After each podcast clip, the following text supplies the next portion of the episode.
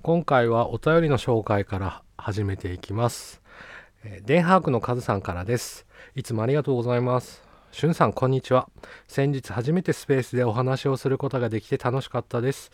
またおお話ししましょう。そうなんです。先日ね、スペースやってる時にカズさん上がってきてくださって、あの、初めてね、お話しすることができました。楽しかったです。ありがとうございます。えーっと、お話をしていた中で、まだ海外旅行に行ったことがないとおっしゃっていましたね。そこで質問、もし海外旅行に行くとしたらどこに行ってみたいですか？その理由は。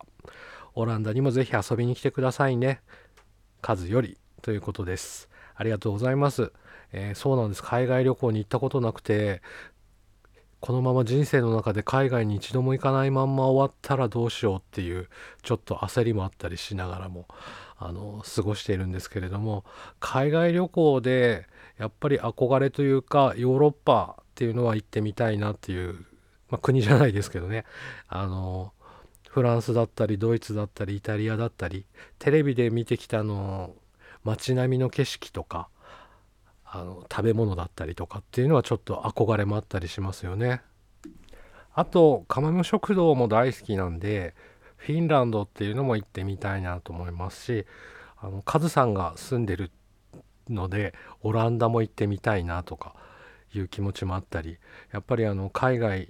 日本にはないものをいっぱい見てみたいっていうので海外旅行っていうのは憧れがありますけれども一人でチケット取ったりってなるとどうしようっていうところで尻込みしているところであります。カズさんお便りありがとうございます。また何かありましたらお便りください。ということでらしくあるラジオスタートです。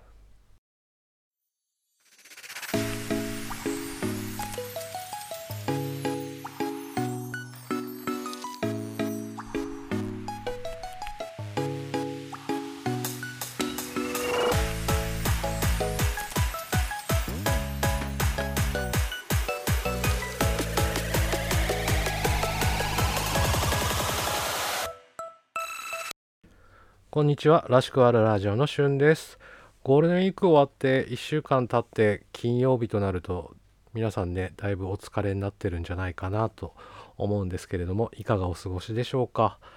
あと俺は今回ゴールデンウィーク30と3日と7日とっていう飛び石？飛び石でいいのかな？飛んでるんであのそこまで遊び疲れっていうことはなかったんですけれども温泉行ったりとかあのドライブ行ったりとか、えーいろいろ楽しく過ごすことができた、えーお休みでした。連休なればねどっか遠出したかったりもするんですけどね。なかなか連休長い連休取れないんでまあまあ近場でドライブっていうのが最近の楽しみです。さて今日のテーマですけれども80年代のドラマ大好きなドラマっていうことであの80 1980年代に見てたドラマについてお話ししていきたいなと思います。もうこれはあの昭和40年代50年代の生まれた方しか響いてこないような話になるんですけれどもあのついてこれる方はついてきてくださいという回であの自分の好きなものを一方的に話していこうかなと思います。80年代のドラマというとあの大英ドラマっていうのがね一世風靡しておりました。大英テレビという制作会社が作るドラマであの、まあ、有名どころで言うと「スクールウォーズ」だったりとか「えー不良少女と呼ばれて」とかそういう感じでで主に伊藤和恵とか松村雄輝が出てるようなあのメンバー的にはねいつも同じような感じのメンバーのドラマでしたけれどもあのもう中高でドハマりしてドラマの次の日とかには昨日見たみたいなそういうような話で盛り上がっておりました。でいろいろネットで見ているとグーランキングっていうんですかねなんかランキングの、えーサイトがあってもう一度見たい1900 1980年代の大英連続ドラマランキングっていうのがありましてまずそこから紹介していきます。えー1位がスクールウォーズ2位がスチュワーデス物語3位噂の刑事トミーと松4位ヤヌスの鏡5位不良少女と呼ばれて6位アリエスの乙女たち7位少女に何が起こったかでも同率の7位がポニーテールは振り向かない。9位赤い嵐。10位プロゴルファーレイコっていうのがランキングで上がっておりました。大英ドラマっていうのがあの2パターンありまして TBS 系でやってるのとフジテレビ系でやってるのがありましてあのそれぞれにあの時間も違ってっていうところであのうまくいけば週2回ぐらい大英ドラマが見れるような時もあったかなっていう思い出ですね。でとにかくあの内容が劇画チックというかあの不良が出てきて喧嘩して再生してみたいなのが多いんですけれどもあのなかなか普段の生活ではないようなせなんでしょうセリフの言い回しだったりあの行動だったりっていうので突拍子もない感じっていうのがやっぱり面白かったなと思います。その中で俺が好きなあの大英ドラマっていうところでまず一番好きなのが「ポニーテールは振り向かない」というので、え、85年の10月12日から86年の3月29日までやっておりました。であらすじとしてはあのウィキで調べたらオープあのこの大英ドラマってオープニングでナレーションが流れるんですけれどももうそれも含めてあの紹介していきたいと思います。この物語は3歳で母と別れ18歳で父を失いながらあらゆる迫害と戦い振り向くことなくドラマーとしての自己を確立した一少女と挫折しながらもやがて己の道を開いた若者たちの記録であるオープニングナレーションということでで麻生美紀、えー、伊藤和恵なんですけれども、えー、名ジャズドラマーである父麻生裕二から教わり腕を磨いていました。しかしやがて到来した時代に馴染めずドラムを捨てた一家は貧困に追い込まれ母は家出をし美紀は飛行に身を落とし小、えー、女子少年院に収監されました。18歳で父が死に再び世界に舞い戻ったが亡き父のいた音楽の世界に希望を見いだし世界一のロックを結成を誓うというあらすじです。えー、また、えー、と伊藤和恵演じる麻生美樹が、えー時には喧嘩をしたりとかしながらもあのバンドメンバーをどんどん見つけていってそのバンドメンバーもあの一癖二癖あるようなあの過去に傷を持っているような人らがあのどんどん集結していってデビューとデビュー直前にまた喧嘩をして、えー、とかあのいろんなことがありながらデビューに向けていくっていうようなあの爽やかなお話であります。あの YouTube で伊藤和恵がねあのその頃のドラマの話とかしてるんですけれどもドラマの練習が大変だったということであの皆さんがあの楽器演奏するのが結構生でやってたみたいであのそういうのを聞くと今思うとすごいなと思うんですけれどもやっぱりこう成長していくっていうんですかねあのそういうのを見るのっていうのはやっぱり力をもらえますしあの楽しいなっていうドラマでした。で次に好きなのが「地兄弟」というやつで、えー、こちらは85年の4月16日から85年の10月29日の、えー、放送でした。これ TBS 系でやってました、えー、またあのナレーションと一緒に読んでいきます。春の嵐のその夜中2人の緑子生まれたり同じ海辺のその里に一人は広き別荘に一人は狭き静ヶ谷に。この物語は吉谷信子の傑作小説「あの道この道」をベースに運命に翻弄される2人の少女が時には敵となりながら自分の人生を自らの手で開く姿を通じ人生とは何かを問うものである。オープニングナレーションより。真鶴の漁師の松本夫妻と東京の財閥の、えー、大丸夫妻の子供が、えー、ほぼ同時刻に生まれまして、えー、赤ちゃんの取り違いによってあの子供が入れ替わってしまいます。でそのままあの18年間は、えー、それぞれお金持ちの家と貧乏の家で、えー、育っていくんですけれども運命のいたずらで再会。でこの再会により運命の糸車糸車が不気味な音を立てて回り始めた。ということであらすじですけれどもこれがですねまたあのお金持ちの伊藤和恵と、えー、貧乏な渡辺恵子っていう対比がねあのいいんですけれどもまたそのお金持ちの大丸千鶴子伊藤和恵がですねまあ高飛車なお嬢様なんですよね。でその取り違えられたっていう松本忍演じる渡辺恵子はもうなんて優しい子なんですよね。でいろいろとこう揉めていくし運命をこう分かった瞬間にこう崩れていくわけですよ。で伊藤風がですね不良になるわけですよね。であの紫のあのシャドウとか入れたりしてあの不良になってくるんですけれどもその中で、えー、松本忍は稽古稽古じゃないや千鶴子を助けるために私も不良になるよっつって不良になっていくわけですよね。でまあ最終的に和あの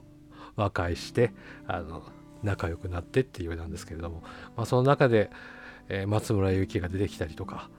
あの鶴見慎吾が出てきたりとかまあまあいつものメンバーですよね。あの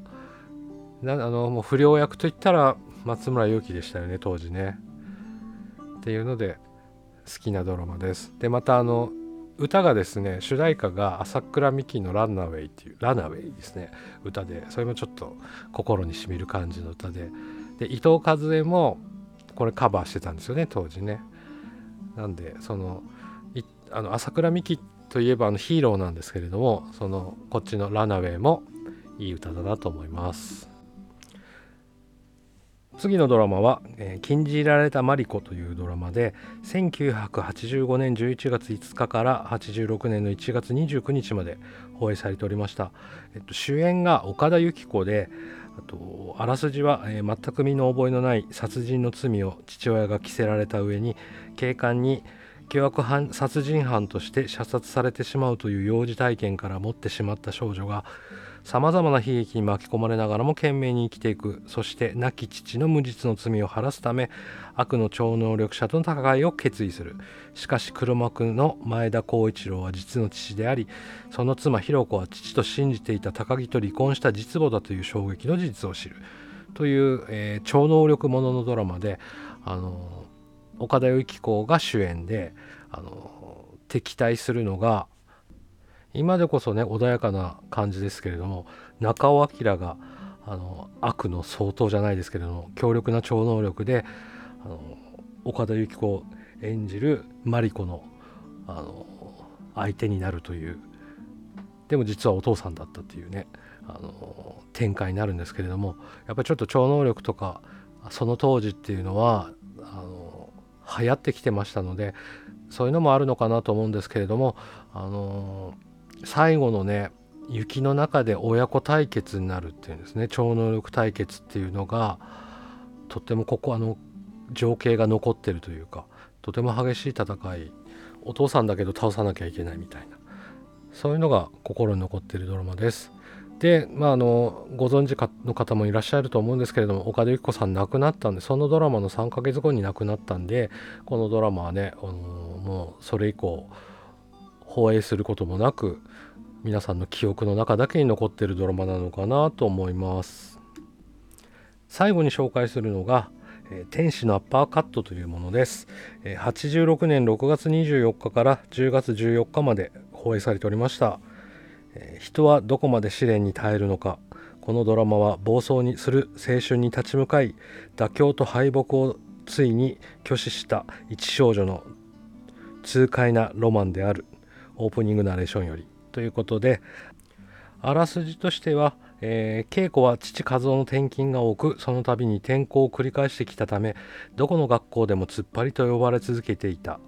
東京国立市に引っ越してきた稽古は私立緑ヶ丘高校に編入するがそこで待ち受けられていたのは教師たちが厳しすぎる校則で縛り付け学校内に暗躍する謎の不良グループ紅バラ組に怯えながら学校生活を送る生徒たちの姿だった。転校早々紅原組に目をつけられ教師たちへの反抗的な態度から退学を迫られた稽古の窮地を救ったのは生徒会長の三木だった。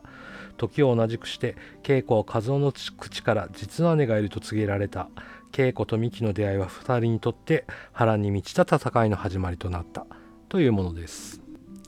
この主演の松岡恵子をやってた大塚真美さんっていう女優さん。当時はねなんかこういうドラマに結構でき出てたんですけれども90年以降見なくなったんでもう引退されたのかなっていうところもありますけれども他にあの伊藤司さんだったり、えー、奥田恵子さん三浦友和さんなどねあの角地佳子さんも出てましたね。あのいろんなこのドラマに関しては大英ドラマですけれどもあのいつものメンバーが出てない感じなドラマでした。で当時まず80年前半ぐらいに校内暴力っていうのがこう一世風靡というか荒れた学校で、まあ、スクールウォーズのような感じの学校がの暴力っていうのがあってそれが落ち着いてからは今度は学校の校則がきつ厳しくなってっていう生徒が苦しむって言ったら大げさですけれども校則が厳しくなってっていうのが増えてきてあの変な校則もいっぱい出てきたっていうのをテレビとかで見ましたけれどもそういうまあまあ世の中の風潮もあってかのこのドラマで、まあ、あの先生方が学校をあの厳しくしてる学校に来た中で主人公の稽古があの転校が多かったんであの自分を守るためにこう不良っぽくすると。で中であの敵対しているあの紅原組という顔を隠してなんか何でしょう忍者みたいな顔を覆って、まあ、あのいじめをしたりとかで先生を翻弄するためにあの暴れたりとかあの陰でいじめをしたりとかいろんな非行的なことをするっていう学校対紅原組っていう仲がある中で稽古もその流れに巻き込まれていきます。でその陰で、えーと、生生徒会長だった、えー、奥田恵子を演じる滝村美樹っていう女性があの助けてくれるんですけれどももうここからネタバレになっちゃいますけれども、まあ、このドラマもないんでいいですよね。あの実は紅原組の一番なんで、えーと、リーダーだったっていうのが分かったりあと実の姉だったっていうのが分かったりと、えー、稽古の周りがいろいろ翻弄されてくるんですけれども最終的に2人で戦ってまた決闘して最後仲良くなって終わりっていうドラマなんですけれどもとにかくこの80年代って不良がになってっていうことが多かったドラマですよね。まあ、実際、まあ、自分の周り、うん、どうでしょう不良もうこう自分の世代ってもう校内暴力終わった後だったんでそこまであの不良の人らっていうのはなかったですけれどもでもなんかビーバップハイスクールが流行ったりとかやっぱり不良がかっこいいみたいな風潮があったのかな？なんかドラマもそういうのが多かったような感じもしますけれどもね。あのー、まだまだ紹介したいのがあるんですけれどもあのー、話し始めると止まりません。ですのでまたこれはねまた第2回第3回といろいろネタを用意してたんですけれども全然前半で終わっちゃいましたんで続きはまたどこかでやりたいと思います。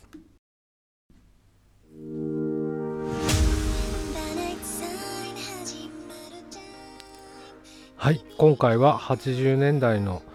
大英ドラマということで語ってきましたけどもあのー、皆さんついてきましたでしょうかね。わかんないねあの30代40代もギリかな。30代の方なんて全然知らないドラマでポカーンって感じになりそうですけれども。まあまあこういうドラマがあっておじさんは大好きだったんだよっていうことで、えー、聞いていただけたらなと思いました。どうでしたかね？あの感想とか、あの質問とかあのお便りフォームもできましたので、えー、お便りの方待ってます。さて、えー、5月これから5月もねもう連休も終わりましたんで世の中すっかり、えー、通常モードということでこれからどんどん暑くなってきますし本州は梅雨ですかねこれから迎えるのがね、まあ、北海道も梅雨ないって言いますけれどもまあまああの本州のあの低気圧のかけらじゃないけど端っこの方がこうこっちの方にも来て、えー、梅雨のような天気になったりすることがありますけれども、まあ、これからあのいい季節になってきますのでねあのいろいろお出かけしたり山にも行ったりしたいなと思います。それではまた来週お会いしましょう。らしくあるラジオらしくあるラジオのしゅんでした。ではさよなら。